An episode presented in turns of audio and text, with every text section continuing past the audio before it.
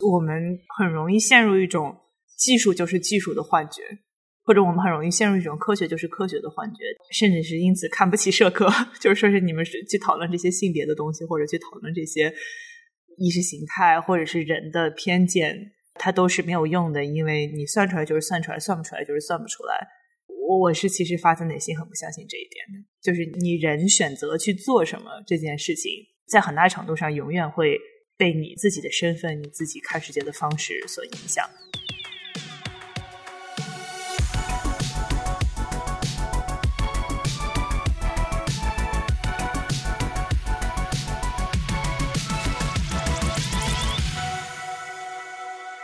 畅谈荧幕中的镜像世界，治愈疲惫的当代生活。欢迎收听流行文化播客《疲惫叫吧 Cyber Pink》，我是小杨。这期节目和我一起聊天的还有另外一个男的和另外一个女的。我们要不要自我介绍一下？大家好，我是老赵，现在是一个软件工程师。我之前博士读的是高能理论物理。大家好，我是杨洋啊，我是耶鲁法学院的研究员，我的研究重点是科学史、科技政策和美中关系。之前我和老赵应该算是同行，我是做原来做实验高能物理出身的。所以你们两个其实就是，如果用奥本海默电影里面的一个情节来描述，就是奥本海默在这算了半天，说不可能的，算不出来的，然后隔壁实验物理说我已经给你试出来了，就其实是这样的一个状态，是吗？对，但现在不太可能在实验室里做出来，得要去 LHC 这种。几千上万人的这种团队才能做出来。对，上个电影镜头里面，劳伦斯应该还是我博士后老板的曾曾曾祖父。哇！所以高能物理的哦，因为他的曾曾祖母是吴健雄，是理论上的还是就是真的？真的啊！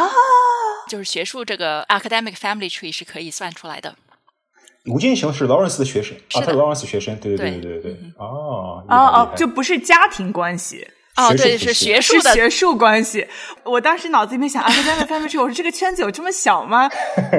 但也不是完全不合理。嗯，academic family tree 很小的，对啊，就是大部分就是伯克利一系和芝加哥一系，所以我的博士是在芝加哥，然后所以就是两系都交上。对，原来是这样。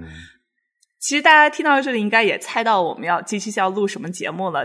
当然，你点进来的时候，其实已经看到标题了，所以我刚刚说这句话完全无效。但是在这之前，我想插播一个小小的通知，也就是今年是二零二三年，也就是意味着明年是二零二四年，就我真是说了一句话。二零二四年为什么很特别呢？因为它是美国的大选年。如果你想要关注大选信息的话，我们想要推荐一期刚刚上线的播客，叫做《美轮美奂》。听过我们《继承之战》这期节目的听众可能会听到我们小华非常熟悉的声音。这期节目是一档深入探讨当今美国政治的中文播客，它的目标是服务华语听众，满足我们自己的社群对于解读美国新闻、美国政治和时事的需求。我非常非常自己非常期待这一期播客，因为我的人生对于新闻的摄入，就是我去问小花最近世界上发生了什么，或者是我看小花朋友圈和 Twitter 在转发什么，然后我就就是通过他去摄入信息。我非常非常期待这一期播客，我每天问他什么时候录，这样我就可以听了。好的，进入正题，我们这期节目想要聊的就是大热的新片，诺兰的新片《奥本海默》，他讲述了 J. Robert Oppenheimer 的故事，一位。可以说是非常智慧、非常有魅力，但是又饱受折磨的这样一位核物理学家。嗯，他的扮演者是《Peaky Fucking Blind》里面扮演过 Thomas Shelby，然后 Killian Murphy 真的是在诺兰的电影里面经常出现。他之前在《蝙蝠侠三部曲》里面扮演过 Scarecrow，然后在《Dunkirk》里面扮演过一个发抖的士兵，就是从船上被捞上来的一个士兵，是他。在第二次世界大战期间，奥本海默被选中领导位于新墨西哥州 Los Alamos 的曼哈顿计划，负责制造原子弹。在德国已经投降之后，美国在广岛和长崎投下了两颗原子弹，结束了漫长的第二次世界大战。奥本海默一夜之间就成为了英雄，也成为了二十世纪人类最复杂的道德困境之一的代言人。我们自己很熟悉他，可能是听过他很著名的那句引用。《佛家梵歌》里面，Vishnu 说的：“我即将成为死亡世界的毁灭者，I am become death, the destroyer of worlds。”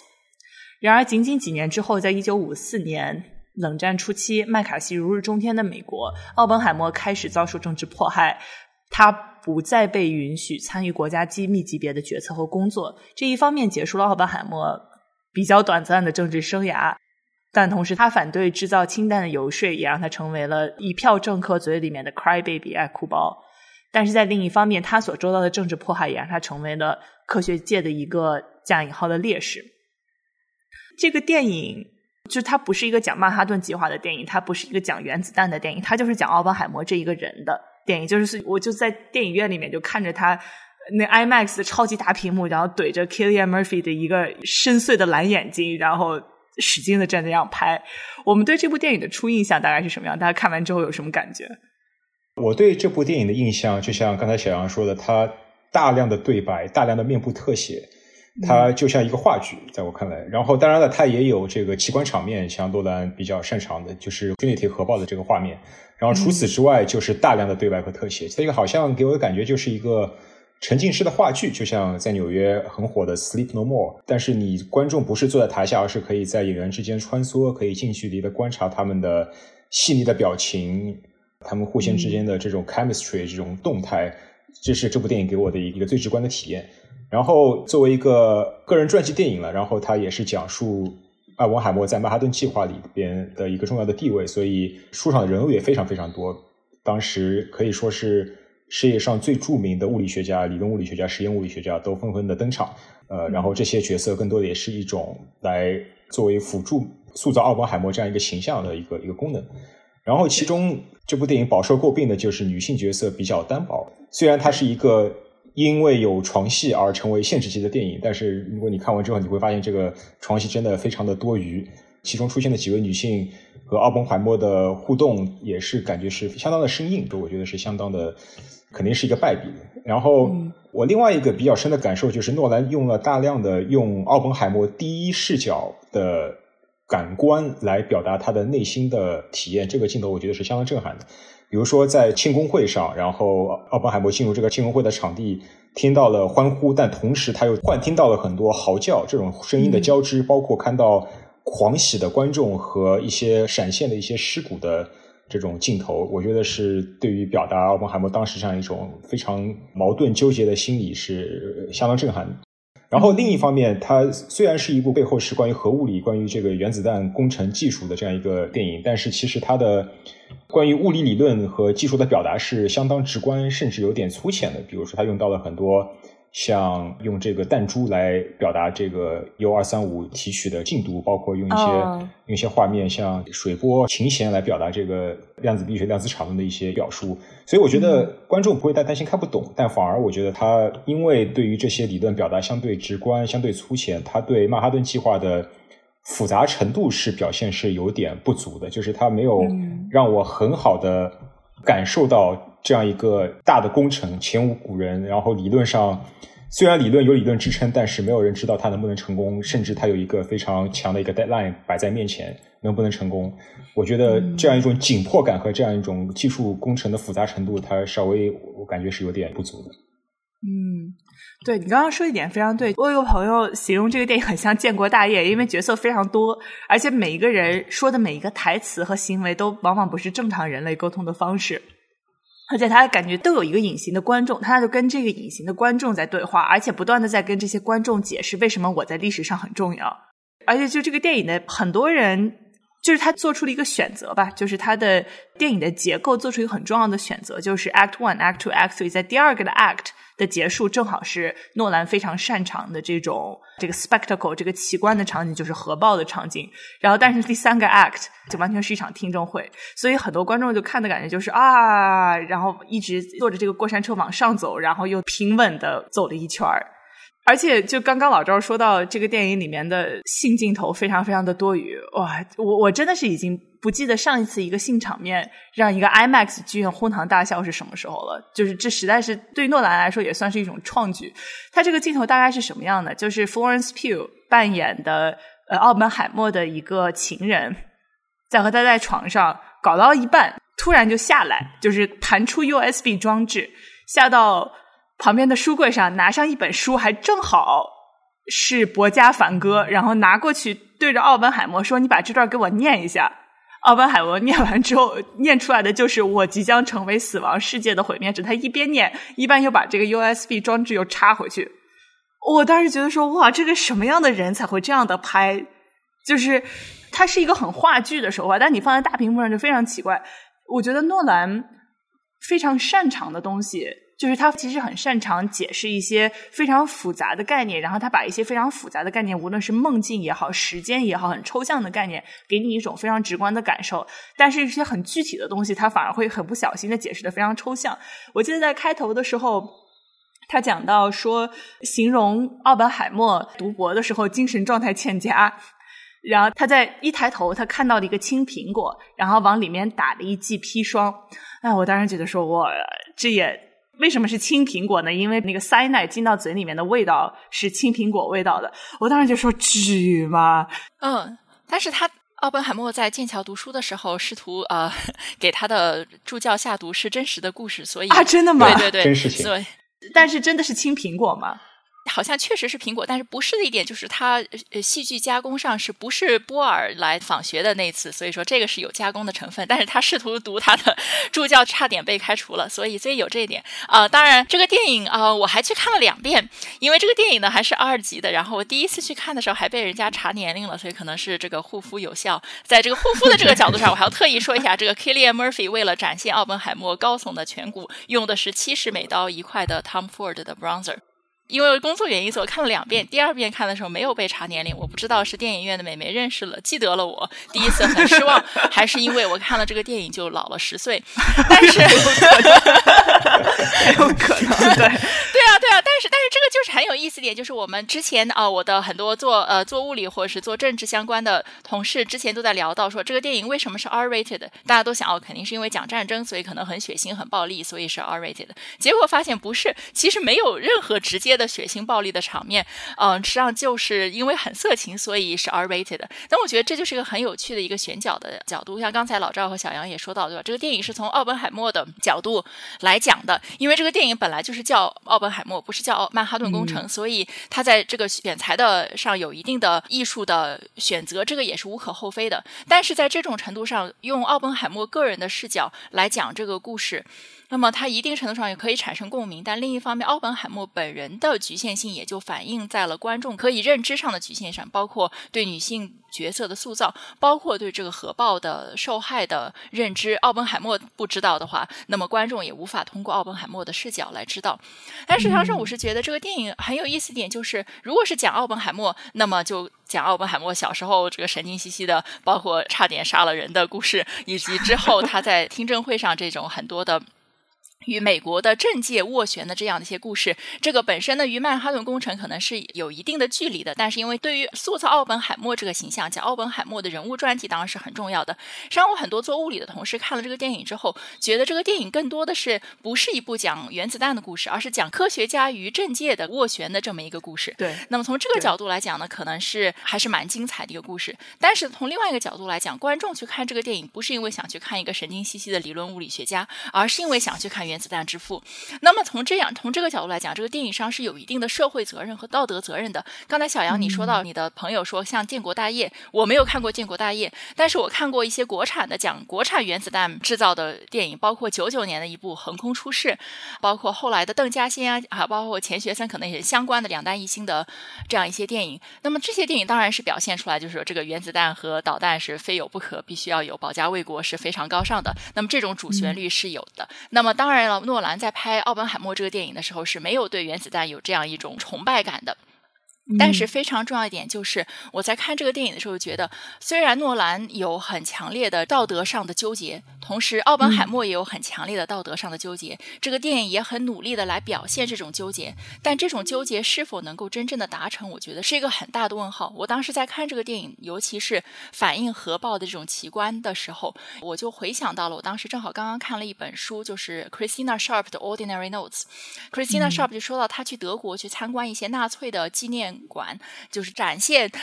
纳粹的罪证，这当然不是要给纳粹歌功颂德的一种方式，但他觉得这种纪念的方式取决于观众所既有的世界观，实际上是可能会得出非常非常不同的感受。在一定程度上，这种纪念是看似是 commemoration，实际上在一定程度上就是一种 glorification，就有这样一种情绪上和在观感上给人有一种。有一种吸引感，所以我觉得这部电影在原子弹这样一个深刻的问题上，可能是我们是说批判这个电影没有做到，还是说电影这个媒介本身就无法做到这样一种社会职责？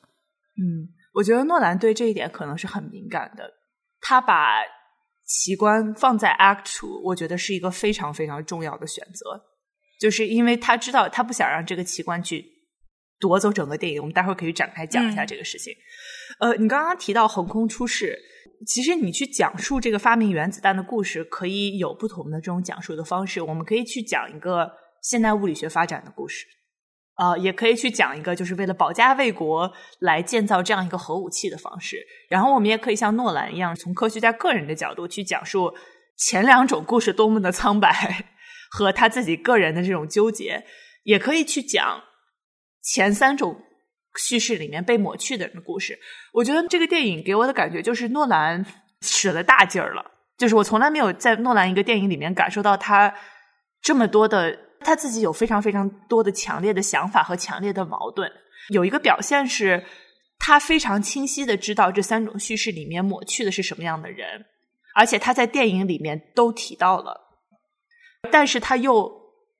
无论是我们待会儿可以讨论，就是揣测一下，无论是因为他觉得是自己能力的限制，还是媒介的限制，还是就是他觉得自己讲不好这个故事，他都只是一笔带过。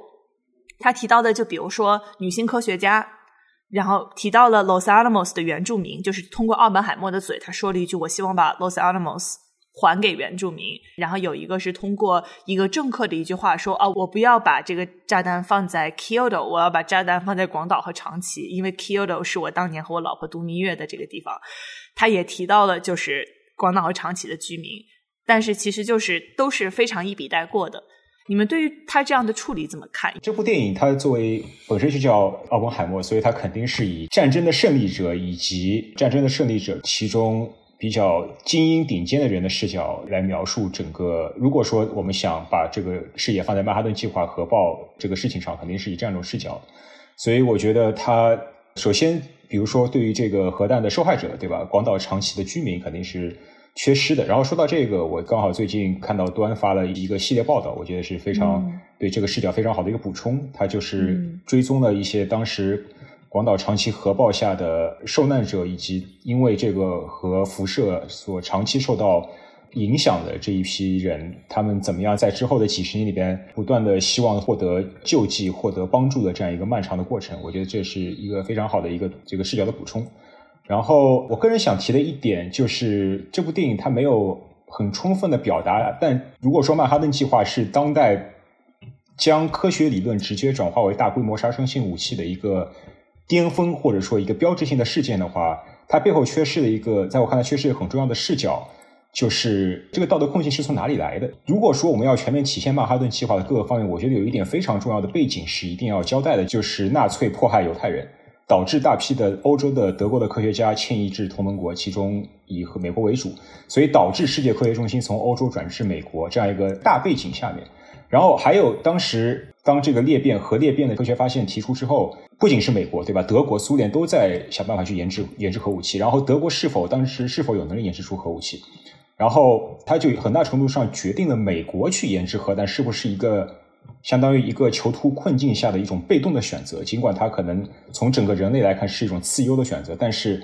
你不知道德国人是不是在做，他们是不是已经做出来了。然后这种被动的困境，其实很大程度上，一方面它促使了核弹的产生，另一方面它是否消解了科学家的负罪感？就是站在奥本海默或者当时任何一个科学家，他可能想的是啊，我是造出一个杀人的机器、杀人的武器，但另一方面，我其实是在结束战争，我其实是在正义的一方。然后这样一种囚徒困境，是不是消解了科学家的负罪感？然后同时在这个战争之后，当他们看到这样一种。呃，整个世界格局发生的巨大改变的时候，他们会怎么想？我觉得这一个大背景对于这种描述这样一种内心的纠结、内心的复杂的这种情感是非常非常必要的。但是在电影里其实有点缺失的。呃，说到这一点，我就要去 Q 一个历史上非常著名的一个事件吧，或者一个谜，就是哥本哈根之谜。这个事件也是发生在这个一九四一年，就是当时已经是在负责德国核计划的海森堡，他。跟他的导师波尔已经是相当于是两个阵营了，因为当时丹麦已经被德国所占领了，但是他依然在一九四一年九月冒着巨大的风险，以学术交流为名，然后跑到哥本哈根去会见波尔。然后，因为波尔是当时人们称之为教父嘛，给他的一个绰号，就是整个量子力学的一个创始人，包括所有人都无比崇敬的这样一个这样一个形象。然后，海森堡同时也是量子力学要的一个奠基人之一。然后呢，两个人在会见，他们在刻意避开监视的环境下进行了一个十分钟左右的一个短暂的交谈之后，不欢而散，两个人就分道扬镳了。所以，这个哥本哈根之谜，他们这个谜就是两个人到底谈了什么。然后这一段对话有没有可能从本质上改变了德国和同盟国的原子弹的计划，甚至改变了二战的结局，甚至改变了整个人类的命运？所以这个是可以说是一个一个谜，人们至今都不知道当时这段谈话到底是什么，产生了什么样的影响。然后在上世纪末有一部话剧，就叫《哥本哈根》，后来也翻拍成了电影。它其实非常生动的从海森堡的视角去回顾这个整个博弈的过程。然后他这个话剧就是不断的、不断的去从各个角度去重现那一段对话、那一段私密的对话，到底到底聊了什么？然后每一次都会把这个故事往前推进一层，然后试图从不同的角度去回顾这一段对话。然后看了之后，我觉得他是非常充分的表达了科学家当他们突然被置于这样一个掌控自己祖国甚至整个人类命运的方向盘时，他的内心是多么的挣扎。然后，但是因为历史总是被胜利者书写嘛，而是总是被胜利的掌权者书写，所以至于像战败的那一方，像海森堡，他在这个核武器研制中到底做出了什么样的贡献，其实是往往是被忽视的。呃，那更不要说在整个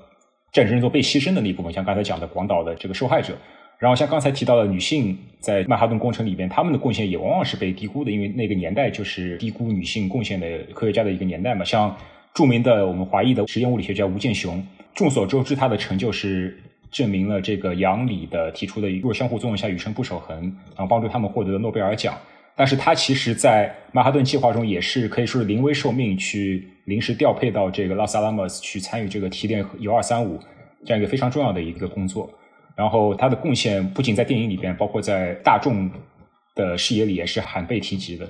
然后整个影片其实只出现了一个女性物理学家，这个 Lily Hornet。然后，但其实曼哈顿工程里边有大批的女性物理学家，呃，实验物理学家、理论物理学家，他们的贡献都是被忽视的。嗯，你说到的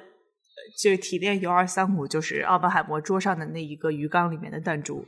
对对对对对，我觉得啊，刚刚就是你们两个都在推荐话剧《哥本哈根》，我自己就拿去看了，然后就把这找来看了，然后找完之后就感觉是一个。你知道很多故事被我形容为千里寻爹的故事，就是哥本哈根。我看完之后，感觉就是一个科学史背景上的这么一个千里寻爹的一个故事。它里面提到的一个视角，让我其实想了很久，就是他海森堡当时做出的选择是说：你是为纳粹德国做一个核反应堆，还是为纳粹德国去做一个原子弹？那他的一个核心矛盾就是说，是他最后选择去做核反应堆，是出于良心。还是出于他不知道可以做出这个原子弹，因为在武器史上吧，就是我们现在已经远远不属于那个时代了。但是在武器历史上，其实你会觉得说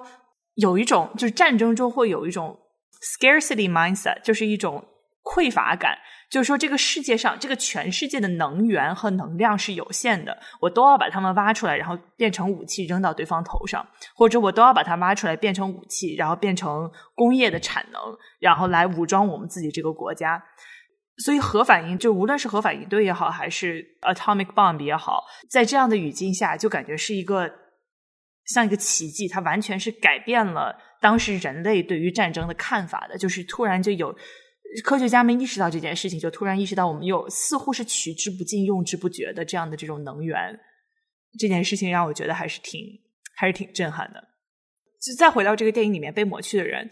诺兰，我觉得他很很清楚自己不擅长拍什么，他也没有故意的把这些留在故事之外。就是我发自内心的相信，这部电影是来自于他自己自身非常深层次的很多拷问的。然后，如果他意识到自己没有办法做这些事情，他也没有骗大家说这些事情不存在，他就只是说我这个事情我拍不了。但是他作为个人的一个导演的叙事能力的边界，在这个电影里面就体现的非常非常清楚。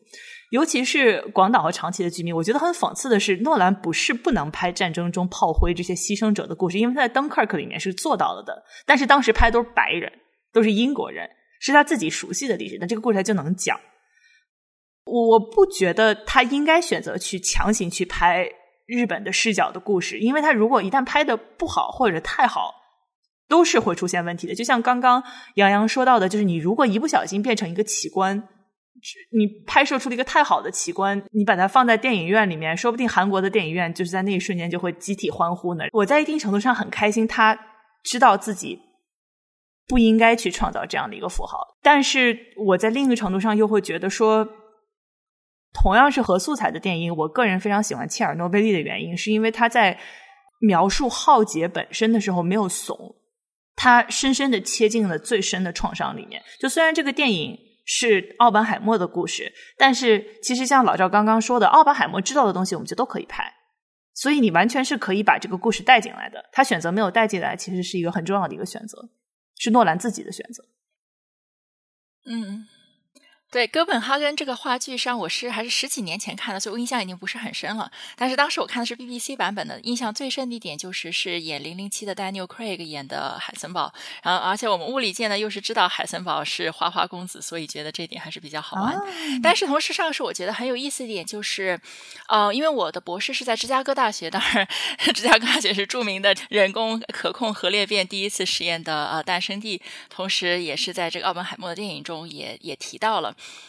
所以呃，这个实验是一九四二年做成的，所以七十五周年庆的时候，当时我已经毕业了，还特意回了母校去看了一下这个纪念的活动，然后与我的很多的物理学的长辈和同事也就去聊天。大家聊的时候，就会很多人聊到海森堡这个问题。我当时觉得非常有意思一点，就是很我的很多同事会倾向于认为海森堡可能是什么暗自的呃破坏了这个德国的原子弹计划。这个在历史上就是说没有这个可能，就是有虽然是有争议，但是没有确凿的证据。说是海森堡案子破坏，同时我认为就是最，嗯。最可靠的证据是在于，呃，德国战败之后，很多这些大批的科学家作为战俘是在被监听的状况下监听了很久，所以这些监听录音中所反映出来的是，他们确实在很真诚的造原子弹，但是因为在技术上出了一些错误，同时资金和各方面的资源不足，所以没有造出来。所以，但是我觉得在这种情况下，为什么我的很多同事要去想象出一个可能道德上比较高尚的海森堡呢？可能我觉得可能还是在于一种自我解脱的情况，就是说。近代物理之父之一会做出这么可怕的事情，所以我觉得在这点上，同时说回到七十五周年庆的时候，讲到这个奇观和这个视角，当时呃，我不知道这个来源是什么，就是知大决定七十五周年庆，呃，不能是庆纪七十五周年纪念活动最重要的一个呃节目，最重要的对，但是但是但是就是很大程度上就变成了一种庆祝，因为。不可避免的，这是一个，就大家的，包括校方的措辞也是很纠结，就说到这是一个很重要的科学的呃成果，同时呢，它有很很重的一个道德上的一个成分。当时请了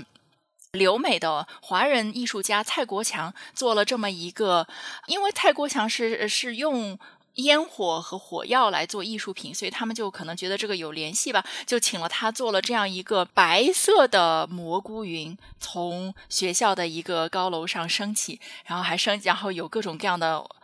花呀或什么。因为蔡国强之前也是在广岛做过一个活动，所以可能是有这样一个联系。但是当时这个这个艺术品做出来之后，就受到了很多的争议，包括当时有一个。提问者的这个问题就给我印象很深刻，他就问到说：“用蘑菇云来作为原子弹的符号，这个 geometry of the gaze，这个凝视的角度本身就是有问题的。因为如果把你原子弹看作蘑菇云，就表示你是在相对安全的远距离看到，因为原核爆的直接受害者是不可能看到蘑菇云的。”所以在公众的视角中，把原子弹想象成蘑菇云，本身也是一种可能是一种自我解脱的方式，或者是一种自我保护的方式。所以这个伤害呢，是是远距离的。所以从这一点上，我也是会去想到这个电影，就包括之前所说到的奇观的这些方面，包括谁的视角被抹去了。刚才老赵说到了，对吧？就是一个很重要的。呃，一个历史背景就是这个电影中提到了一句，就是当时奥本海默说到，美国方面奥本海默的工程最大的优势之一就是德国的 anti-Semitism 把呃犹太科学家都赶走了。那么所以说，刚才老赵说到了这个科学的中心从欧洲搬到了美国，但是为什么科学的中心之前在欧洲呢？这也是所以有更大的一个历史，就是一个殖民化。所以我觉得，呃，我可能会稍微 push back 一点，就是说到诺兰非常清楚自己不善于拍什么。或非常清楚自己抹掉了什么。但是我觉得这个电影有一大部分被抹掉的是完全没有被提及的，就是整个原子弹爆炸的这个是一个大的产业链。那么这个原矿是从哪里来的？铀是从哪里采的？那么我们知道，最后投在广岛和长崎的原子弹的这个铀，有一部分是从加拿大的原住民地采的，并且是由原住民劳工采的；另外一部分就是比利时殖民地刚果采的。嗯，所以说，如果把这个角度放进来之后，那么就会看到原子弹实际上本身它就是一个是一个帝国的产物，不管是欧洲再造还是美国再造，实际上是镶嵌在整个帝国的产业链中的。那么这个本身呢，也是与现代和就是当。当代科学发展的相扣的，对对对，我刚刚提到，因为你刚刚说就是这个事情是我完全不知道的，而且我你一说，我觉得非常有道理。他提到了一个，但是他自己没有展开讲的，就是 Los Alamos 的原住民嘛，就是当时原住民，当然因为各种各样的原因。就是有非常合理的国家安全方面的原因，他们是没有被通知，就是这个地方是有这样的一个原子弹，但是他们自己就会遭受这样的放射性的影响。而且最近普林斯顿出了一个研究，大概就是其实当时的放射性影响到了整个新墨西哥州，因为那个地方都是移民和原住民。你在国家安全的这个故事里面选择谁是次要的，然后再加上它又地广人稀，所以有这么一个非常残忍的优先级的一个排序。我觉得就是在电影里面是浅浅的提到了一下，嗯，对。同时，这种这种视角上，我们刚才说到了，说到横空出世啊，上横空出世这个电影是九九年出来的时候，是在罗布泊拍的。然后，所以当时当时电影拍的时候动静还很大。后来电影导演还自己上央视说说什么，总参给他呃发个信说，你们拍电影能不能出个公共通知，说你们造的这么多设备都是拍电影用的，不然外国间谍卫星都看到了，以为中国又要在罗布泊爆原子弹了。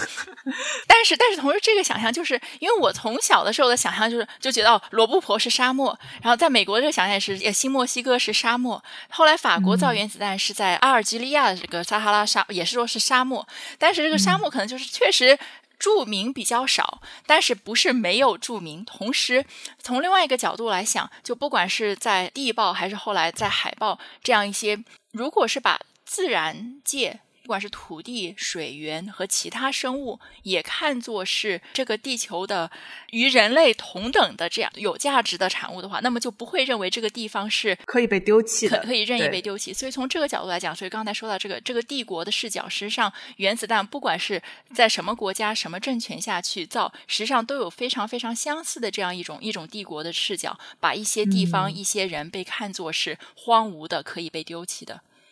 对，而且我记得这个电影里，我我不知道是不是史实啊，就是奥本海默他有问那个呃上校，他说我们这个计划结束之后，是不是这个地方就拆掉，然后还给当地人？我记得不是很清楚。然后那个上校说，上校说为什么要还掉？想多了。接着我们接着造氢弹，对啊，我们接着造氢弹，接着进行开发。后来后来就变成国家实验室嘛，被伯克利接管了。所以我觉得这个我不知道是不是为奥本海默作为一种。开脱或者什么样，但是我觉得他也确实表现出了这个，大家是很天真的，可能某种程度上对于当时从事这个研究的人，只是把它看作一个一个战争武器，一次性的战争武器，但是他们可能也低估了对整个不仅是原住民整个世界格局的影响，他们都是远远低估的。嗯，对对，是这样的。实际上，从这个角度来讲，哦，小杨，您刚才说到一个，就是说到韩国可能会看到，但实际上就是广岛的受害者中，很多人是韩国人，就是因为因为当时呃韩就是整个 Korea 是日本的殖民地，所以很多 Korean 是在日本被迫到日本来寻找工作或什么，所以说是有很多的受害人。所以，但从另外一个角度，就是呃说到就原住民吧，就我觉得这个电影或者说这个话题本身，实际上有一定程度上还有有这样一个种族的线索，就。就是什么样的人被美国看作人？或什么样的人被美国看作白人，所以这个也是连着刚才说到的这个犹太人这个群体。就犹太人在二十世纪初，来自欧洲的犹太人是渐渐被纳入这个白人群体的。同时，奥本海默这个电影中实际上是反映出了这样有这样一个小小的分界线，对吧？就是嗯，在火车上，奥本海默和艾尔拉比进行了一个聊天，然后艾尔拉比说：“哎，你六个月就学会说了荷兰语，但你不会说 Yiddish。”然后奥本海默说：“那我们不是就是这样？实际上就是说表现出上他们是说属于不太。”相同的传统的犹太人与奥本海默作为他优越的条件商，就一定程度上更接近于白人。在当时就更接近于白人。同时，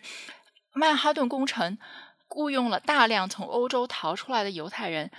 并且他们还当时还不是美国籍。那么实际上，这变成了一个白人。概念扩张的一个过程，就是呃，来源于欧洲的犹太人可以渐渐的变为白人，但是很多比如原住民啊，或者是日本人，或者是其他地方的人呢，就依然不能够被划入这样一个格局。好的，这里边呃性别的视角必须单独来讲一下。嗯，一方面是这两个女性角色看到我就很来气，因为就是诺兰对于女性角色的处理方式，往往是你先写一个很单薄的角色，然后找全世界最好的女演员来演。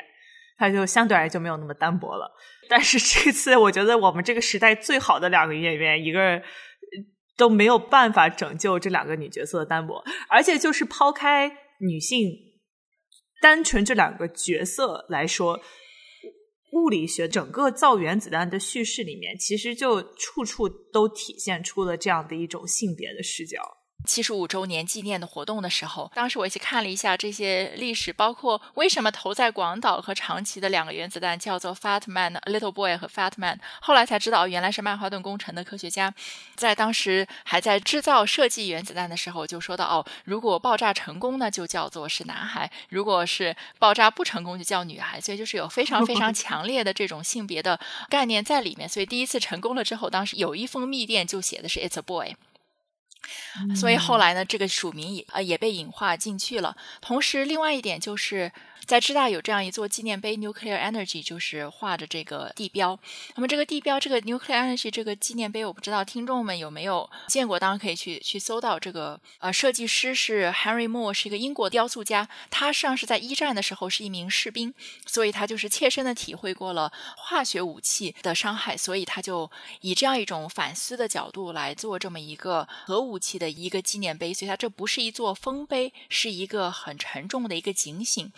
那么这个纪念碑，当时知大有一位艺术史的教授就说到，这个纪念碑很有意思点，就是它虽然是一个炸弹的纪念碑，但它做的不是一个 phallus，不是一个阳具，而是在一定程度上一个非常饱满的一个穹顶。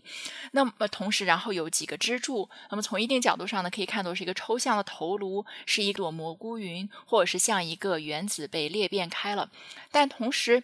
艺术史的老师呢，就说到，他也觉得这个穹顶呢，很像着一个孕妇饱满的一个身体。从一定程度上，Harry Moore 也说到，他希望这个纪念碑表现出来一种双重性，有破坏性，同时也有一定程度上像一个教堂的穹顶，有这样一种保护性在里面，所以是有双重的意义。所以说，在原子弹整个工程中，不仅说这一部电影，实际上这个性别的视角是非常非常强烈的。所以，如果接着我们前面说到的，对于什么样的土地、什么样的地方、什么样的人是被看作是 disposable 的话，那么在这个程度上，实际上也是有一个性别的视角的。如果我们把炸弹看作是一个阳具的标志，那么这个土地实际上很多程度上是被 gender 成的女性化的，所以。这些原住民的土地，或是沙漠，或是海洋，就被看作是处女，是一个 virgin pristine space，然后是可以被炸开。所以在这个角度上说到这个电影里面的这个床戏，实际上，尤其是啊，奥本海默一边。一边干他的事儿，一边读这一句，他是看了 Trinity Test 之后著名的那句“我 I've become death, destroyer of worlds”。当时在看这个镜头的时候，我首先的反应就觉得，这实际上就是一个性别的视角，就很明显的表现出来了。炸弹是阳刚的一个表现，同时土地呢是由于女性的身体来表现的。嗯，是这样。哦，天哪，你这说的实在是太对了，我不得不又。强行的进入下一个话题。你刚刚提到芝加哥大学的这个雕塑，我们会把这个雕塑的照片放在我们节目的 cover photo 上，所以大家可以看到。我们如果回到物理本身，就是电影的开头有一段对白，就是诺兰就非常抽象的，你就看到有很多的弦滋滋滋的在那动的是那一段的时候，他提到的一句对白是，大概是说学物理的时候纸上的公式都是谱子，但是你能。读懂谱子和听懂音乐是两个完全不同的事情。我想要录这期节目之后，我脑子里面想到的第一个问题其实就是这个：就是如果说物理学有一种旋律，这个旋律在你听起来是什么样的？因为为什么要问这个问题呢？就是我一直觉得很多理论的东西，就是我们在学习它的时候，都是一行一行的在那边背概念，在那边甚至是在背证明。但是当你和他相处过很长时间之后，你会对他有一种非常直观的直觉上的，甚至是画面感的一个认知。对你们来说，这种直观的认知是什么样的？它在多大程度上影响了你看世界的方式？我觉得，首先，他的这个影片中所表现的这个比喻，它其实是一种比较强的隐喻吧。在我看来，就是从量子力学出现之后，其实世界图景发生了一个巨大的变化，就是从所谓的粒子宇宙图景变成了，呃，不知道怎么描述，以场，甚至是以对称性作为一种基础语言的这样一种描述场景。那么，大家学过或者读过一些量子力学科普，大家知道，量子力学它的一个基本的语言不是点粒子，而是像波，或者说。波动方程，或者说一种场，所以我觉得他的这个影片也是在尝试去展现这样一种世纪之交，或者说物理学革命之交，给人们带来的一种对于世界到底是什么样的图景的这样一种冲击。然后，其实奥本海默本人他是如果没有这个二战，没有这个曼哈顿计划的话，当当然他确实也是整个呃近代物理学一个非常做出了很多杰出贡献的一个人，包括他培育了很多获诺贝尔奖的学生等等。所以肯定是这样一个这样一个进程。然后，如果说用呃用音乐来比喻的话，我觉得刚才小杨问到这种物理学的直观的这种图景是什么？我觉得恰恰二十世纪所经历的是一种让物理学的变得不直观的一个过程。就是我自己学物理学的一个明确的感受，就是二十世纪之前，对吧？经典物理学、经典力学，它的一个体系是非常。明确非常直观，一切物体是由粒子构成的，然后一切现象都可以由粒子或者粒子的运动来解释，它是一个非常直观、非常易懂、非常明确的一个一个图景。但是到了二十世纪之后，呃，相对论和量子力学，包括后来的量子场论，甚至后面的弦论，它的理论变得极其的抽象晦涩，包括理论和人的关系、自然和人的关系，对吧？人的观测到底会对自然产生什么样的影响？会对人的知识上产生什么样的影响？它都变得极为的晦涩难懂，所以它感觉更像是当代音乐，甚至是无调性音乐。它没有一个十二平均律，它没有一个必然遵守的一个规律在后面支撑整个理论体系。它而且它在不断的挑战人的直觉，比如说到底什么是存在，到底什么是知识，对吧？这个人和自然的关系等等等等。所以我觉得这是。让我感觉特别鲜明的一个感受，就是二十世纪之后的物理学变得晦涩、变得抽象难懂、变得不直观，然后甚至逼迫人们不得不在很多时候必须要用科学哲学的角度去理解这个知识。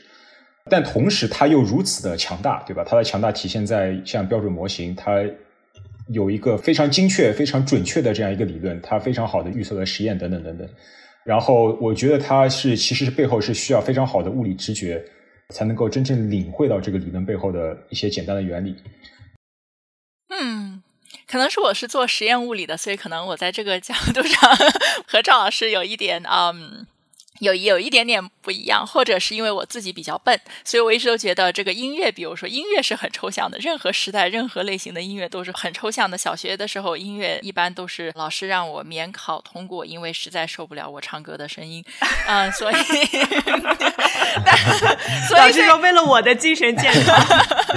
所以我一直都觉得像像做音乐啊，或者是什么艺术啊，这些是需要天分的。所以人家问我为什么做物理，我就说我其他啥也做不出来，所以只能做物理。但是这真的不是自我调侃，我一直都是真心是这么觉得的。同时，我就是从直观的这个角度，我要跟赵老师这样说吧。比如说，我觉得这个直观与否是在于我们的实验能力的。比如说，几千年前没有航海的时候，说地球是圆的还是方的，这个地球是圆的这一点也是不直观的。所以说是太阳绕着地球转还是地球绕着太阳转，这个实际上本身也是不直观的。但是可能很快呢，随着实验室藕断的改进。就变得直观了，因为我们有方式去去探索它。因为我可能是因为我一时做实验物理，同时我有很大程度上是做硬件，所以上午从这个角度来说，我一直都觉得我研究的物理是具体的。我知道我做出来的这个仪器，它可以测到什么样的精确度，有什么样的误差，同时它是这些基本的粒子与这个仪器不同的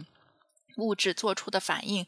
得到什么样的信号是怎样是怎样记录出来的。所以从这个角度来说，呃，我一直都觉得可能是这个是对我来说做物理。呃，很很重要的一个影响就是把自己变成一个很很谨慎，同时很踏实的人，就很明白，呃，我们的认知是有限的，可以知道什么，又不可以知道什么。实际上，从这个角度来说，我因为有有做很多的公众写作，我一直都觉得做物理和写作是很相似的，就是都是在去挑战自己认知的局限和所有工具的局限，不管是这是一个粒子探测器，还是语言作为工具。嗯，哎，你说到认知局限这个事情，我想到。我可能在转述这个故事的时候会出现一些参差，中文已经出现了参差。但是有一个物理学家叫 Schwarzschild，对吧？他是当年最早一个解出爱因斯坦场方程的人，就是他是哦，施瓦西，施瓦西，施瓦西，对，Schwarzschild，他是奥本海默之前的那一批物理学家，他他是带着物理学从老赵刚刚所说的古典学踏进这种现代音乐的这一批人，就抽象音乐的这一批人。他的自己的个人的命运其实非常的悲惨。他的发现其实就是让人类意识到了黑洞的存在，让人类意识到了核聚变的可能性的存在。但是，就像就是黑洞嘛，就是你你自己的所有的物质、所有的时间都会无限的被吸进这样的一个一个点里面。他自己的个人命运其实也是有一点类似的。他作为一个当时德国的犹太人，被卷进了第一次世界大战之中，然后最后死在了战争里。当时那一代最优秀的物理学家之一就被卷进了这样的一种民族的命运的潮流，然后最后，而且他那个时候甚至是那个黑洞还没有成型，那是第一次炸弹，纳粹还没有开始，但是这颗恒星已经开始坍塌了。从从读者的角度吧，或者是从旁观者的角度，你会觉得说，二十世纪前四十年的物理发展有一种这样的悲壮感，就是你。不断的推动着人类对世界认知的边界，然后离开了能够观测的世界，然后就创造了一个可以毁灭现有人类世界的这样的一种巨大的武器。对我刚才在思考这个杨洋老师说的关于这个直观的问题，我发现其实它恰恰反映了一种当代物理学的一种，在我看是一种撕裂，就是一方面像杨洋说的。给人一种脚踏实地的感觉，就是因为它有模型，有极其如此之准确、如此之精确、如此之让人可信。包括像曼哈顿计划本身也是，大大家之所以会愿意花那么多人力资源资产去做，是因为大家相信物理学的理论，它一定会成功。它从理论上会成功，它工程上会成功，它有各种方法去解决它。尽管这个东西在大家是所有人琢磨之外的，因为它发生在原子层面，对吧？没有人能看到这个原子到底是怎么运作的，但是大家依然相信它。这表达了这种物理学它极其强的一种一种普适性和可靠性，但另一方面，我觉得它撕裂的点在于人们依然对它的这个理论的基础感到的极其费解。这也是为什么后来人们就逐渐的不去探讨这个物理物理学的基础问题的量子物理学基础问题的一个很著名的一个。一个说法就是，是不是费曼说的？好像他说 “shut up and calculate”，就是你不要去考虑那些基本问题了，不要去讨论薛定谔的猫了，不要去 探讨这个观测塌缩这些好像听上去很违背直觉的东西了。大家去算就完了，这个你理论算出来跟实验吻合就可以了。搁置争议，对吧？共同发展，不要去探讨那些很莫名、很很晦涩的问题。但我觉得这恰恰表现出一种当代物理的一种撕裂，就是它一方面极其精确、极其准确。然后，整个二十世纪其实它不仅是这个上半世上半叶了，其实包括一直到可能到二十世纪末、二十一世纪初，伴随这个希格斯玻色子的发现，它其实都是一整个世纪都是在我看来是一个黄金时代。然后从世纪初开始的量子力学和相对论引发的这个物理学的革命，然后随着探测技术的发展，在我看来，当然也有也有这个曼哈顿计划，它彰显了这个物理学强大的核武器强大的力量。然后在整个二十世纪，它核物理和亚原子这物理是迅速发展，然后。然后人们找到了非常非常多的基本粒子，然后直到标准模型，它呃除了引力之外，基本上一一统天下的这样一个这样一个格局。所以在世界格局上，当然二十世纪是一个动荡的世纪，但在科学史上这是一个群星辈出的一个世纪，同时也是物理学发展迅猛，同时也变得极其在我看来啊匪夷所思、晦涩难懂的这样一个世纪。然后我觉得对我个人来说，它给我的一个影响，就是因为它太不直观。在这个图景，甚至在这个科学哲学方面太晦涩，所以它会迫使我以一种科学史和哲学的角度去认识物理学，因为我希望能够理解，因为它这个理论给我的印象就是，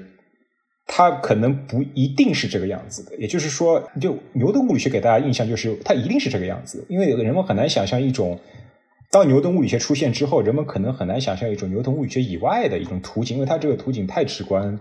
太令人可信了，但是近代物理不是这样的，但是它非常晦涩，所以它会迫使我从理论之外来理解这个理论的样子，包括理论和自然本身的关系，对吧？是不是它只是一种描述手段，而不是等同于自然本身？然后这个理论是怎么发展成今天这个样子的？我觉得这是给我带来的一个，如果说看待世界的方式，这个是对我一个比较大的影响吧。其实我自己倒是觉得，我做呃实验粒子物理的话，很大时候可能我刚才没有说清楚，实际上我是觉得。不是说它是很精准的，而是说它是精准的方面总是有局限性的。是这个局限性本身对我的世界观可能影响是非常大的。就是我非常非常明白我们认知的局限性，同时可能这也是嗯，我在我做物理十几年的时候，对我影响比较大一点，就是我并不是很在意就现有的实验条件和可预知的实验条件下永远无法证实的理论，因为我觉得这种理论提出来就是纯粹的一种数学推导，那么它可能是一种呃比较有意。意思就是 一种 intellectual exercise，但如果实验没有办法证实或证伪，那么这这就永远都是存在于这样一种一种数学模型的层次上。那么对我来说，就是我个人的工作就不是很在意这些。完了，我们做结论的完全被枪毙掉了。但是，但是，但是，但是，另外一点上，我自己也是，因为我现在的研究工作大部分上就是做科学史和做科学史研究，我也是觉得要看历史。但是说一点好玩的，就是我之前遇到一位。做物理学的前辈，他说的啊，我们当年做物理的造反的比较多。然后我当时还给他顶了一句回去，说造反的没有造原子弹的多。实际上，我觉得从这个角度来说，就是确实可能二十世纪有几个比较著名的这个做物理学的，然后之后成为了著名的意义人士。但另一方面，我就觉得有的时候，因为我自己是做物理，然后可能会有人来问我，是不是因为做物理，所以被什么宇宙啊、平等啊这些观念所影响？但是让我自己是。不同意这种观念的，因为这么我的反驳就是，确实做物理的，上造造原子弹的和和为某一个非常非常局限的意识形态做贡献的人是远远超于了个别的几个异议人士的。所以从这个角度来讲，并不是说物理，我不认为是。物理学本身不需要把它神化或者是妖魔化，而是更重要一点是我很在意的，就是什么样的人能够去做物理。所以呃，刚才老赵说到这个物理学之前的这二十世纪发展的历史，上很多时候我们看到就是像奥本海默这样的白人或接近白人的富家子弟可以去学，就可以去做物理，所以他们可能。他们的生活就已经，他做物理和他学其他的语言或他读经书，实际上是相相似的一种精神的追求。那么从这个角度做出来的物理和其他从不其他的不同的角度，包括在战争被迫的背景下去造一个非常具体的武器，实际上这个对科学的导向是有非常非常深远的影响的。我觉得说的非常对，就是我们很容易陷入一种技术就是技术的幻觉。或者我们很容易陷入一种科学就是科学的幻觉，甚至是因此看不起社科，就是说是你们去讨论这些性别的东西，或者去讨论这些意识形态，或者是人的偏见，它都是没有用的，因为你算出来就是算出来，算不出来就是算不出来。我我是其实发自内心很不相信这一点，就是你人选择去做什么这件事情，在很大程度上永远会被你自己的身份、你自己看世界的方式所影响。